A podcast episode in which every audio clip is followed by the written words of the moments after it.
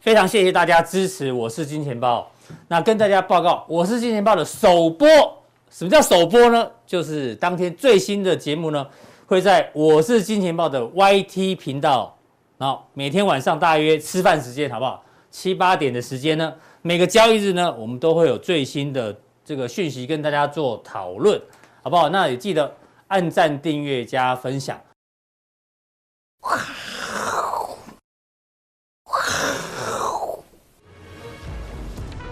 欢迎收看，我是金钱豹，带你了解金钱背后的故事。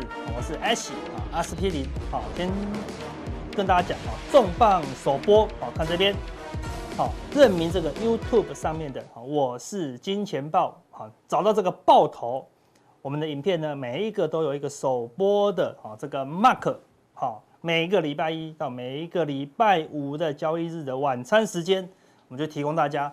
好，最新的资讯呐，好，那目前这个行情，金金涨，好，慢慢的涨，好，那其实我们已经跟大家讲过了，好，我们之前已经规划这个行情，好，我们也开始，好，偏多在操作，好，那现在重点是心态的问题啦，好，很多人的心态转不过来，好，那因为大家的话还沉浸在航运的，好，亏损，哦，那个迷雾之中，哦，对，像最近有个大咖的跳船，好，对不对？黄翔，好，公告。好，处分了什么？好，处分了这个长荣，好，还有什么万海哈，好，把处分亏了亏了多少？好，亏了八千多万元。好，那大家看着好像心情好一些，好，对不对？好，反正人家人家亏这个亏损数字是我们一辈子都达不到了，哈，对不对？好，所以有这个大型韭菜，好，给大家，所以交易就是这样子，哈，大家都喜欢说，哎，你如果赚三十万。你感觉应该很好啊，很心情很开心啊，对，看到别人赚三百万，心情超差，好的心情超差，好，对。那如果你亏了八万、八点五万，本来本来感觉应该很差的，看到人家亏八千五百万，哇，心情超好，好，好像赚翻了一样，好，对不对？哈，所以有时候就是啊，交易呢，哈，都是比较来的啦，哈。那行业我们之前跟大家讲了，好，对，有点超跌啊，但是等这个筹码。啊，沉淀过后，哦，应该还是有机会了啊。但机会什么？只是反弹了，啊，只是反弹了。好，我们以前都讲过了，我们就不再详细的说明。好，那我们现在台股呢，怎么样？就像一块哦绿豆糕。哎，听到绿豆糕，很多人就有点印象喽。哈，再看到哈这个画面，哈，这个是什么？我们国中的课本的一个文章，啊，对不对？叫雅量。哈，哎，还是没印象吗？哈，这是。这个女的拿一块哈绿格子的布料哈，然后呢，这个男的在玩围棋，哈，他就说：“哎呦，怎么好像哈棋盘格一样？”哈，那这个女的她拿了手上拿的稿纸，她就说：“哎呦，怎么看起来很像稿纸这样子？”好，那这个人怎么样？他在吃绿豆糕了，哈，所以他就说：“我怎么看都觉得像绿豆糕这样子，哈，对不对？哈，这个就是每一个人。”看一件东西的角度都不同哦，所以有时候我们在理解别人的话的时候呢，哦，要站在他的立场想了哦。所以这三个人怎么样都没有雅量，好不好？好，这是错误示范。什么叫有雅量呢？这个拿的格子的时候呢，他就要说，他就站在他的立场，我觉得像稿纸。哎呦，他就他就好暖心哦啊，这个男的应该在追我吧，对不对？怎么会替我着想，对不对？好，然后呢，这个女的呢，就说我倒觉得像绿豆糕。哎呦，这个吃绿豆吃到吓到，哎呦。他既然知道我喜欢的就是绿豆糕这样子，好，对不对？然后他呢，好，他就说，我觉得就是一块布料，哦，原来他喜欢的是他了，对不对？哈，所以你站在别人的立场，哎，思维就不一样，台股也是一样啊，对不对？好，台股也是一样，哈，对不对？你站在多方就有多方的思维，空方就有空方思维。那重点不是你在想什么，哈，我们以前讲讲讲过，真正是什么？是别人在想什么，哈，你在做什么的时候，你的背景是什么？你的思维就不一样了，所以如果你站在棋盘上，哦，去看这个，哦，绿格子的布料，你很难不想象是棋盘嘛。我的意思是说，如果你用偏多的角度在看待这个大盘，你就很容易偏多，你就自己找偏多的这个因素啊。如果你站在偏空的角度，为什么你就站在偏空呢？因为刚可能刚停损完航运啊跟钢铁，对不对？你就觉得这个行情好难做，你就会偏空哦。所以有时候是你内心出的。那个内心深处的一个想法了，好，这事实上，如果这两个是最近，哦，对，最近才开始看到这个格子的时候呢，他的想法是什么？又不一样哦，对不对？好，这个男的先想，好，他说我不要再玩鱿鱼游戏了，好，对不对？好，看到这个绿色的就吓到，他以为这是鱿鱼游戏下一季吗？怎么都有格子这样子啊？是不是更可怕？是不是要我们玩跳格子啊？对不对？好，那这个男的呢，他刚看完怎么？炭治郎啊，对不对？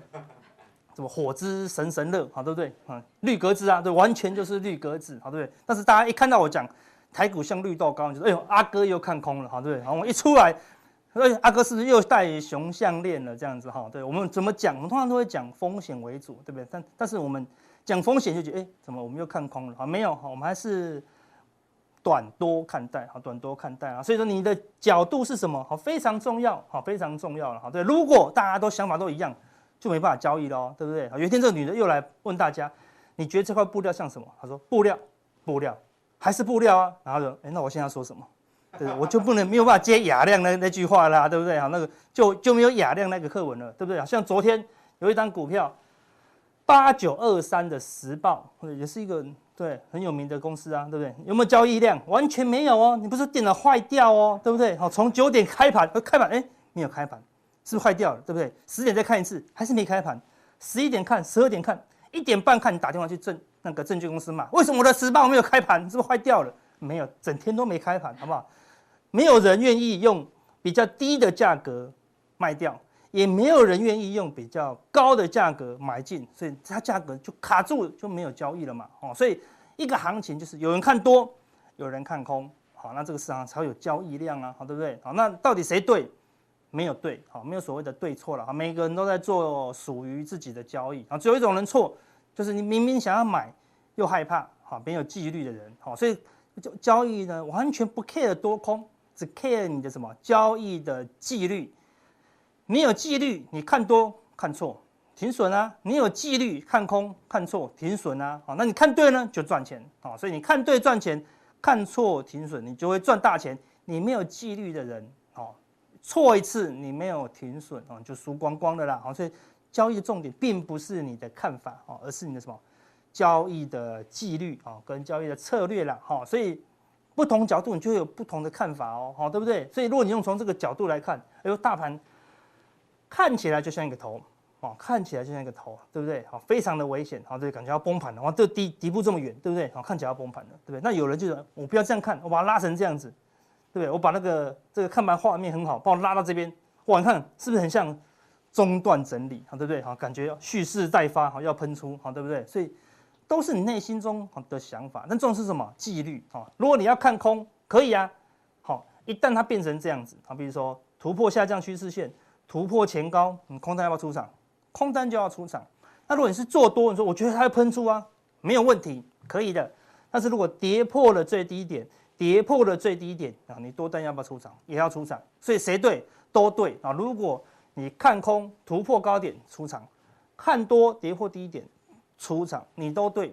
好，那有只有那些犹豫不决啊、没有纪律的人啊，你的看法呢就一点意义都没有了啊。所以做法很重要啊。所以我们说交易呢，重点是看你的周期哈。如果你是一个做短线的人啊，就像我们最近啊，我们都是用短线来操作。看行情上上下下，对不对？这怎么样都在一万七上下晃嘛，好，所以你就用短周期的行情好来才能抓到这个上下，好，你说不小行情嘛，也没有也不小啊，对不对？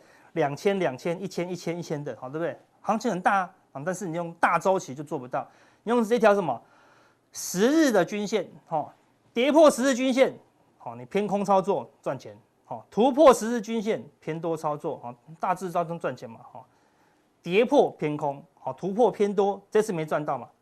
跌破偏空又赚到，突破偏多又赚到，好，跌破，好，这边突破一点点又跌破，还是赚到啊？那目前怎样？是突破哦，好，目前是突破，好，就看起来什么？才刚刚突破嘛，好，才刚刚突破，说会不会像这样？有可能哦，好，那也有可能是这样啊，也有可能是这样啊，好不知道，好，重点是你的交易策略。我们看法当然有看法，但是一旦它跌破了哈十日线，啊，这个是我们个人。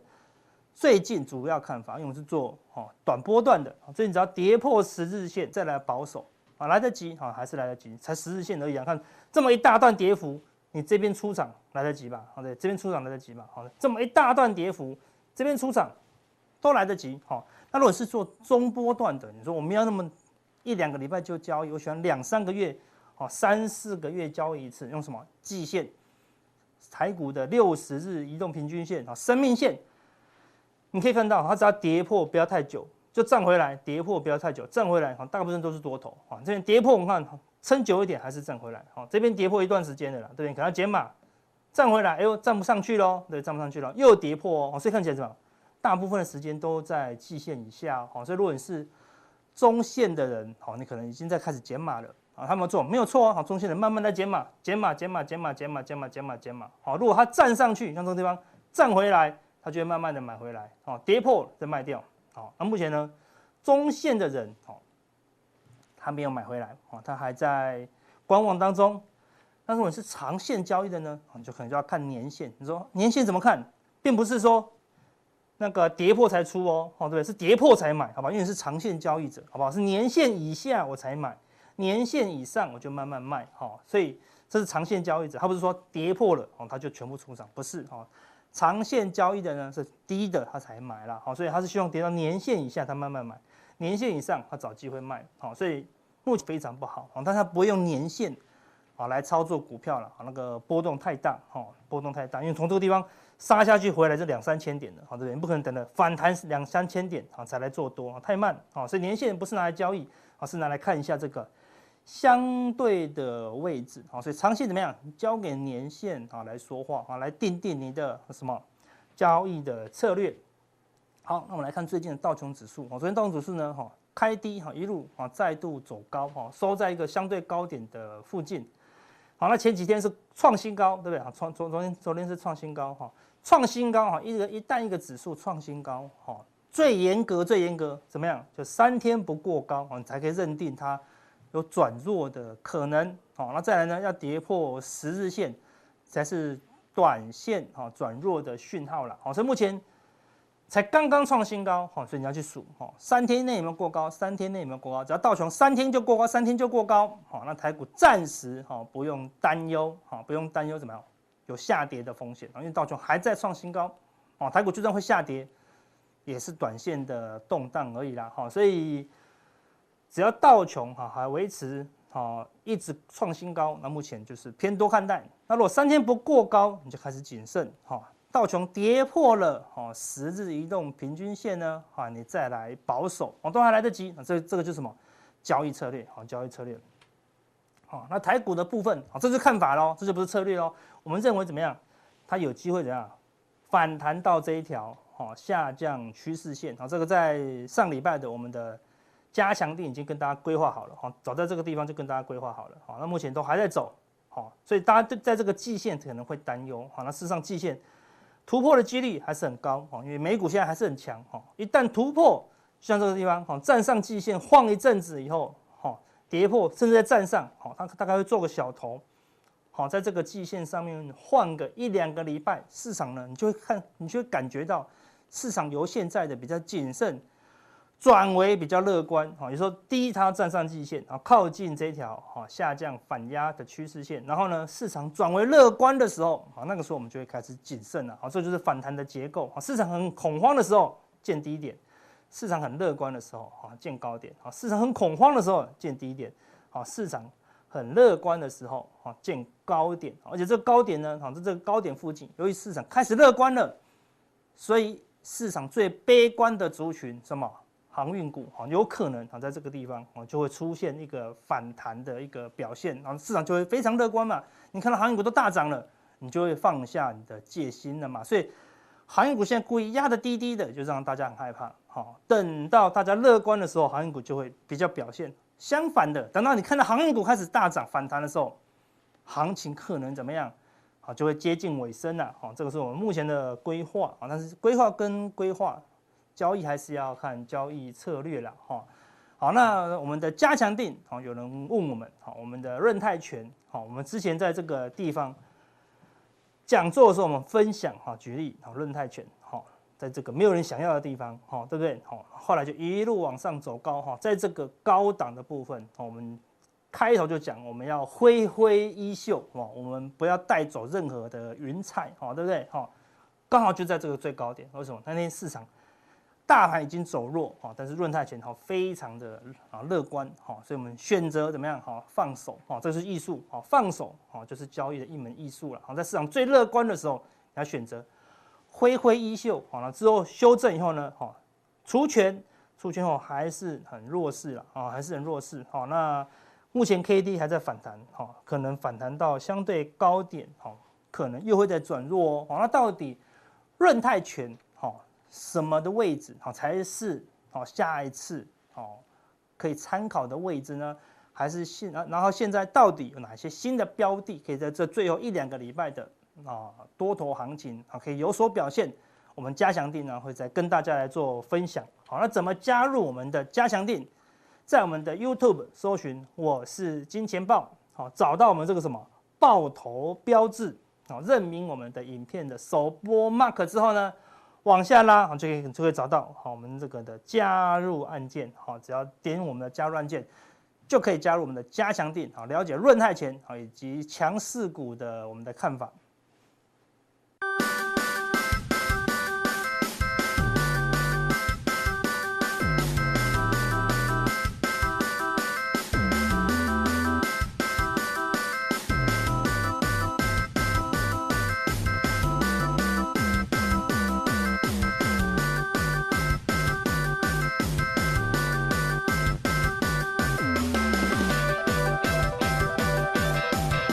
欢迎大家收看，我是金钱豹，带你了解金钱背后的故事。大家好，我是伟杰。诶，金钱背后的故事其实现在越来越丰富，越来越多哦。那刚刚我在来之前呢，这个路上我稍微看了一下，恒大哦，最后关键的一分钟，把这个境外的美元债的利息给付了哦，那避免真的进入到债务违约的风险哦。哦，恒大竟然可以付得出美元债券的利息，那就代表其实。只是他之前不想努力嘛，哦，就像啊，阿姨我不想努力，啊，阿姨是谁？就央妈，那跟央妈，哎，我不想努力了，然后呢，确定央妈的态度就是，你不努力，我干嘛要救你，对不对？好，那他就努力啦，啊，好不容易搞到钱了，对不对？那搞到钱了之后呢，这个恒大后续的发展呢，就值得关注，因为其实哦，在过去我们自自从之前跟大家讲过恒大的故事，还有就是中美之间的对抗之后。你一路的观察到现在，你会发现中美之间的过招其实是真的太妙。我们之前有跟大家讲过，当美元在升值的时候，其实一定会引爆美元债的危机，对不对？因为美元一升值，他们就倒大霉。但是呢，现在目前中国大陆，你说真的没有挺他们吗？我觉得这个暗暗的在帮忙。为什么我会这样子讲？你看最近人民币的汇率，人民币最近的汇率，哎，美元强升，人民币的汇率竟然也同时在升值。那如果不是要挺这些房地产的这个哦，这个事件违约事件，人民币干嘛升值？哦，其实现在目前人民币其实是应该要反向要贬值哦，因为亚洲的贸易竞争条件里面，日本跟韩国已经开始疯狂的贬值哦。那如果中国大陆这个外贸非常出口非常重要的这个国家，它的人民币没有跟贬，诶，那它对于未来的出口贸易其实是有压力的哦。就竞争条件会比人家弱，那么再加上日本跟韩国的原物料产成品或者是在中间材的部分，品质又比中国好，啊，万一你是客户好了，中国、日本跟韩国，你会选谁？眼睛闭着想，你都知道用卡塔乌想，你也选，你也是选日本，再才韩国啊，中国就是落选，一定是这样的啊。那所以为什么中国在这一次，哎，看起来好像日韩在贬值的过程当中，他选择什么？走升息这一条路，那背后的意思不就是挺房地产，不是这样吗？否则为什么恒大刚好就付了出来，叫独二，对不对？因为去对照那个时间点，我跟各位讲，我最近在追一部韩剧叫《黑色太阳》，这个南宫珉变成巨巨之后呢，哦，真的是太养眼了，连我看了都很兴奋。那里面呢，哦，因为他们是在讲那个国情院嘛，就是 CIA 之间的一个角力。那里面有句话我非常喜欢，时间点永远都是最重要的关键。哦，所以你要记得时间点很重要。所以为什么刚好就是现在？哦，那这个故事呢，是不是就继续可以撑下去？然后你说中国大陆房地产，哎，要要违约的很多啊，陆陆续续拿号码牌都在等。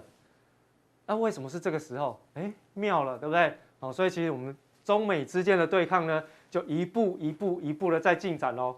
哦，一步一步在走下去了，对不对？所以，我们永远在关键的时候呢，提醒大家这部戏还没演完。好，还没演完哦。那你就这样子观察，你就觉得哦，金融市场好有趣，尤其是中美跟中国跟美国之间对抗哦，真的很好玩，对不对？好，那回过头来我们看一下，其实讲太多八卦，好，我自己想的八卦。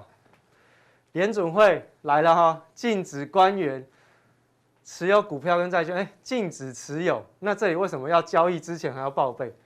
那到底是禁止持有还是禁止交易？哎，这问号了。其实这中间哈有很多的细节啦。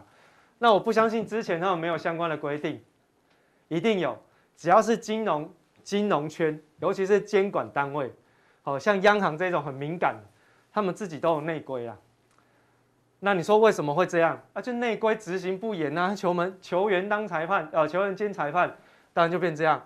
那这一次呢，鲍威尔的这个炒股事件，基本上呢，就是重创鲍威尔连任的那个可能性的最重要的那那根稻草，哦，最重要的那根稻草。我不是说他不会连任，只是现在呢，连任的机会就是越来越下降，越来越下降。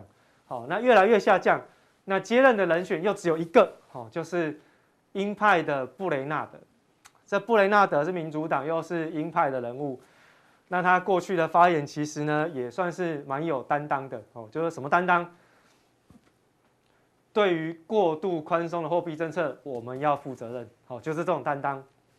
但通常啊，还没上任之前讲都是很霸气啊，一上任之后呢，就变得好这个好闷不吭气哦。讲的是很霸气，上任就闷不吭气哦，所以你就自自己要小心。那反正这个都是一个风险哦，那所以鲍威尔到底能不能够连任哦？这个其实是个问题。所以你看他现在最就算就算是告诉你说，提前四十五天发出通知要持有证券一年，为什么他持有证券至少一年？鲍威尔过去这一年交易二十六次，他比一般的大户投资人交易的次数还频繁，都卖在那种很关键的时间点。然后你看时间点又来了，是不是永远最重要的关键都是在时间点的问题？他都卖在。起跌之前，他就是被人家质疑啊。然后呢，有利多没关系，我先买好。然后呢，我只要出来发布演说，他讲说啊，接下来我们就开始模糊政策。当大家在讨论要不要升息了，他就模糊政策。哎呀，我认为哦，这个通货膨胀哦是暂时的啦。哦，结果没想到他竟然是要用来炒股。哦，所以其实他的操守是有问题。按说这个形象救不救得回来？嗯，怎样？好，嗯，怎样？所以其实这个后续都还有很多的变数。但是我要告诉各位，美国是这样。哎，美国哈不是只有这样哈，美国就算鲍威尔连任成功，他面对的还是一样高通膨的环境呢，还是存在。那这个高通膨，其实他自己在最近的演说当中哦，自己的公开谈话当中，其实也讲，比我们预期来得大，比我们预期的时间来得久哦，所以你就知道他态度已经开始有点转变，动摇。但不代表他一定会升息。可是明年的 FED 的有投票权的那一些理事们，哦，大部分都是鹰派，哦，那所以呢，对于 FED 明年的利率决策来说，才会有比较明显的转变，哦，那现在呢是预估最快是九月份嘛，现在已经有一份更新的调查，可能明年六月就要开始升息，哎，六月才刚刚购债计划退场完，刚刚退场完，正要退场完，他就要升息。好，所以这个是呃，可能在利率转变的决策上面可能有些变化。另外呢，就在英国啊，上次我们来跟大家分享，英国可能在明年的夏天它才会升息。结果呢，话刚讲完，你还没听进去，脑袋里面消化完，有没有？还没消化完，我跟你讲，最早年底，今年年底就要升息。讲完，英镑就嘣嚓就升上去了，就升上去了。你看。好，英镑对美元的汇率突就上去了。好，所以大家在想说，哎，最近好奇怪哦。等一下我告诉各位哦，最近在很奇妙的地方，你只要把这个东西放进去，所有的东西都可以解释得通。这个东西放进去，所有的东西都解释得通。好，那这个是英镑。好，那另外刚刚讲人民币升破六点四，超级强哎。所有的亚洲货币大部分都在走贬值，当然还有另外一个亚呃新台币没什么贬啊。新台币没什么贬，但是呢，新台币在是在抗贬，在逐贬。它在干嘛？它直接升值给你看。那背后的目的是什么？我们刚刚讲过，就很大，就很大。它现在只有一件事情要做，就是阻止资金外流。所以为什么要升值？为什么它变成是升值的一个态势？原因在这边嘛。好，那你看其他的国家，好，人民币好升贬幅的部分，好，这是从今年以来到现在为止，哎，新台币到现在为止还升两趴呢，人民币比我们强，好，人民币比我们强。然后呢，其他的国家哈，东南亚国家，哦，跟我们要合作的国家全部都是贬值。日本跟韩国是我们的最大竞争国家，贬成这样，贬成这样，跟第三世界国家差不多哦。所以这个贬幅很大。我其实我们新台币压力很重哦，其实压力很重哦。但是你说要跟贬，哎，压力又大。人民币现在不能不太能够有跟贬的条件。其实当然还有一件事情，就是怕。内部的通货膨胀暴增，它失控，所以它为什么不太敢跟贬？它只能够稍微挡一下。那当然升值是有利于国内的房地产的美元债事件是没有错，但是其实它有一个比较明确不能够跟贬的理由，其实就是通货膨胀。日本日元哦，其实今年以来我做统计的时候，它是跌了大概快十二趴，它其实是有回升一点点。为什么会回升？一样，国内通货膨胀。天呐！如果你听到吼日本的通货膨胀已经压力大到要让黑田东彦结束所有的宽松，然后开始进入到升息循环，我跟你讲，全世界会崩盘了。因为最宽松的央行都要紧缩，会崩盘。哦，当然我不是说这会发生，我只是说如果一旦通货膨胀已经压迫到日本央行黑田东彦那种没感觉的，哎，最近出去吃饭怎么多付了好几餐，好几餐这个福泽諭吉出去的时候，你就会知道。哦，压力来了，哦，所以其实这样子观察，好，那这两个新闻要代表什么？其实一样，为什么美元最近会跌下来？哦，英镑刚刚已经讲过嘛，英英呃这个英国央行说，哎，它可能要在年底之前要升息，所以英镑上去。那英镑上去之后呢，哎，短波段是一个破底翻了哈，破底翻翻上去之后，两段侧幅满足已经到了哈，这个侧幅满足已经到了，我昨天帮大家看，两段侧幅满足到了。那是不是代表它就不继续涨？不一定哦，因为至少呢，你这个连这个下降轨道线已经突破，所以它其实是有一点点偏短期多头的一个态势，所以它有可能再往上涨，有可能，有可能。但是涨幅满足之后呢，我们通常在观察的时候跟大家讲，涨幅满足之后要在大幅度喷出的机会其实不太容易，因为前面这里还有压力存在，好，还有压力存在，好，还有压力存在，好，所以其实在英镑的部分可能在短波段会开始震荡，但是。英镑的升值，它拉了谁？拉了欧元。欧元在美元指数当中占全值五十七趴，快六成。这两个加起来快七成，光是这两个升值就把美元指数压下去。所以最近为什么美元指数跌？你会发现十年期公债殖利率还在涨，实质利率还在往上涨。那为什么美元不用被拉动？很简单，外部的因素。好，所以美元的升贬其实有两个因素，一个是在外部相关相对的货币的关系。另外一个内部的利率环境，这两个环境它的权重比值影响程度不一定，好，不一定。好，所以这个是看当时候的利率环境去做去做观察，所以看到刚好就升上去，然后呢，欧元来讲，哎，最近有出现一个小小的底部形态，这底部形态一画，哎，涨幅满足好像还没到，好，所以大概涨幅满足会在这一框的压力区这附近，看起来好像还有往上走的、往上反弹的一点点机会。好，往上反弹，所以换言之，可能美元还是会有比较在这边附近震荡整理的一个现象，但它要跌也跌不下去。你说为什么跌不下去？因为刚刚讲了，实质利率在撑盘。好，利率是货币的价格，当你的价格是有支撑的时候，你要跌跌不动，跌不动。就算外部的相对的货币的关系在牵引你，要跌也跌不深。好，所以这个是关键。所以你对，哎，发现。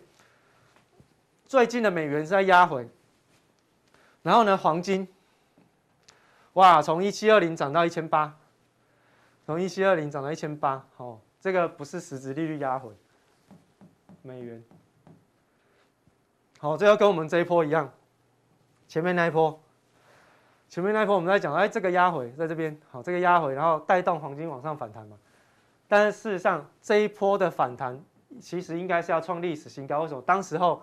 这一段美元在下来的时候，哦，美元在下来的时候，实质利率是破低，哦，创历史新低，所以照理讲，黄金应该是要创历史新高，但没有，哦，所以我们来讲，哎，回过头来，为什么会脱钩？美元的影响，哦，我们还是一样，回过头来，同样的逻辑在看，哎，美元的影响。好，另外我们看到实质利率哈，那这个是前前几天做的图了哈，那比较新的，昨天收完盘应该已经快到一点七了。好，名目利率就十年期公债殖率，昨天收完盘应该已经快到一点七，它已经快到一点七了，它其实这一波回撤只有一点点，弹升的速度还蛮快，通胀预期快挂了，好，通胀预期快挂，为什么会这样讲？很简单，因为这个。原油的涨势其实已经快到了涨，已经到涨幅满足了。所以其实你说要让它像市场上说的，什么喷到九十、喷到一百、喷两百，跟各位讲哦，现在是什么阶段？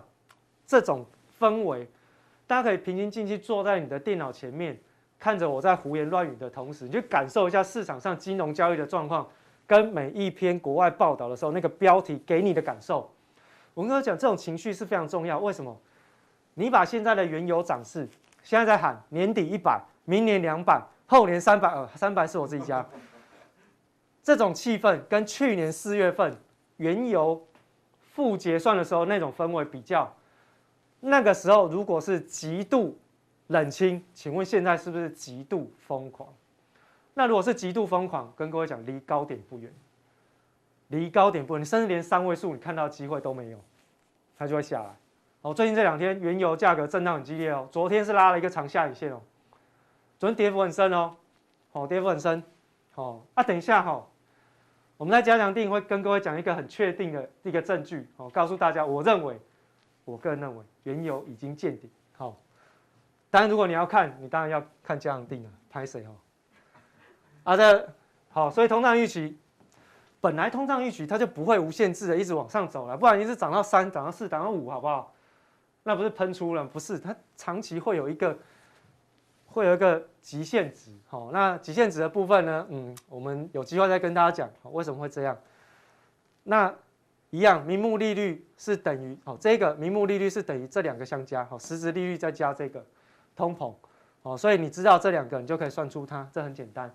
那现在目前看起来，如果通货膨胀它是在一个固定的区间震荡整理，那如果它是不变的，我们先把这三个当中固定一个下来，通胀预期固定下来，那名目利率跟实质利率呢？实质利率就看十年期公债殖率。所以换言之，如果当十十年期公债殖率在往上攀升，实质利率就会跟着动，它跑越快，它跑越快。好，因为这是固定范围的嘛，现在目前还没有穿出去的可能，现在还没有，因为我跟大家讲，就是原油太疯狂。所以它即将见顶拉回，所以预估大概就这样了哈。然后你要看下面十年期公债殖率，今天早上跟大家看哈，这是昨天晚上我做的图了哈，今天早上已经上去一点七五快到了，年底前挑战百分之二可不可能？我跟你讲有可能哦。十年期的通胀预期都已经来到二点五七，五年期的通胀预期来二点四左右了。跟十年期公债值利率差很多啊！现在才多少啊？才一点七呀！随便二吼都是轻轻松松，一到二你就知道，科技股就撒优那拉，撒优那拉，就跟这一段一样。我们今年第一季不是跟大家讲说，哎，十年期公债直接往上涨，然后十年期跟两年期的利差在扩大，所以金融股嘛，我们是不是跟大家讲高盛，跟大家讲摩根士丹利，跟大家讲美国银行嘛？现在呢？其实有没有跌很多？有没有跌很多？自己去看哦。好，接下来就要看到清算的时刻要来了哈。这个我们是引用这个中国大陆的招商证券的报告。我觉得这两张图非常有趣。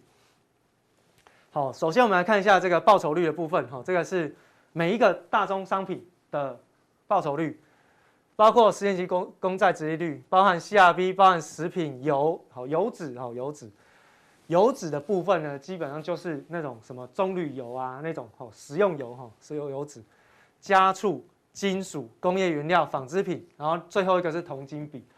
那铜金比的部分为什么要看的原因，是因为它就是代表实质实体经济的一个成长跟需求的动能。那今年以来的这个报酬率，基本上都远远的超过十年期公债殖利率的报酬。也就这个债券的利率已经涨了，今年以来已经涨了二十快二十趴了。可是呢，这每一个大宗原物料商品，基本上报酬率最低的是百分之六十，是铜金比。为什么？受到铜跟金同时压回的影响，所以它的报酬率不高，但是也有六成。哇天哪！大宗原物商品起跳是百分之六十，那其他的你没达到百分之八十不算涨，很奇妙哈。那如果我们把它对照下来，好，把它对照下来，我们利用铜金比跟十年期公债殖利率做比较，为什么要这样比？因为铜金比它代表是实质经济的成长动能，因为铜是号称铜博士，它是经济需求最重要的一个原物料。那十年期公债殖利率长期来说，当你的经济进入到正成长的时候，长期来讲你的公债殖利率也是会跟着上升，所以是正相关。所以我们把这两个东西拿来做比较，一比较你会发现，哦，从二零零三年统计到现在都是正相关，其中这里有出现负相关，好，就是有背离，好，有背离，那有背离呢，就一定会怎样？会修正。当它哦，这个是十年期公债殖利率跟红色的这一条是铜金比，那铜金比呢是在高档一直在往上涨的时候，哎，十年期公债殖利率在低档，它会怎样？它会上来追哦，哦，它要上来追哦，它上来追哦，现在又来了哈。又来了，哦，铜金比在上面，十年期公债殖利率在下面，那会不会跟这个一样？它如果是上来追，它是喷出哦。十年期公债殖利率喷出很可怕哦，喷出很可怕哦。为什么？因为喷出就是百分之二以上见，因为现在只有现在只有一点七哦，往上喷出，那就会发生什么事？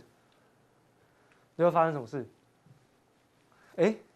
没有人听，没有人讲话哦，没有，本来就是我在录影而已，没有人讲话正常，有听到人讲话怪怪哦。我们刚刚不是讲了吗？从这张图要跟大家讲，哎，这个是固定的，好，那名目利率往上喷出的时候，会带动实质利率往上喷出，所以当它快速度要冲百分之二的时候，它也会快速度的往前一波负的零点六的地方靠拢哦。光是这样子，科技类股就采用了。所以为什么现在有很多的科技股涨不动？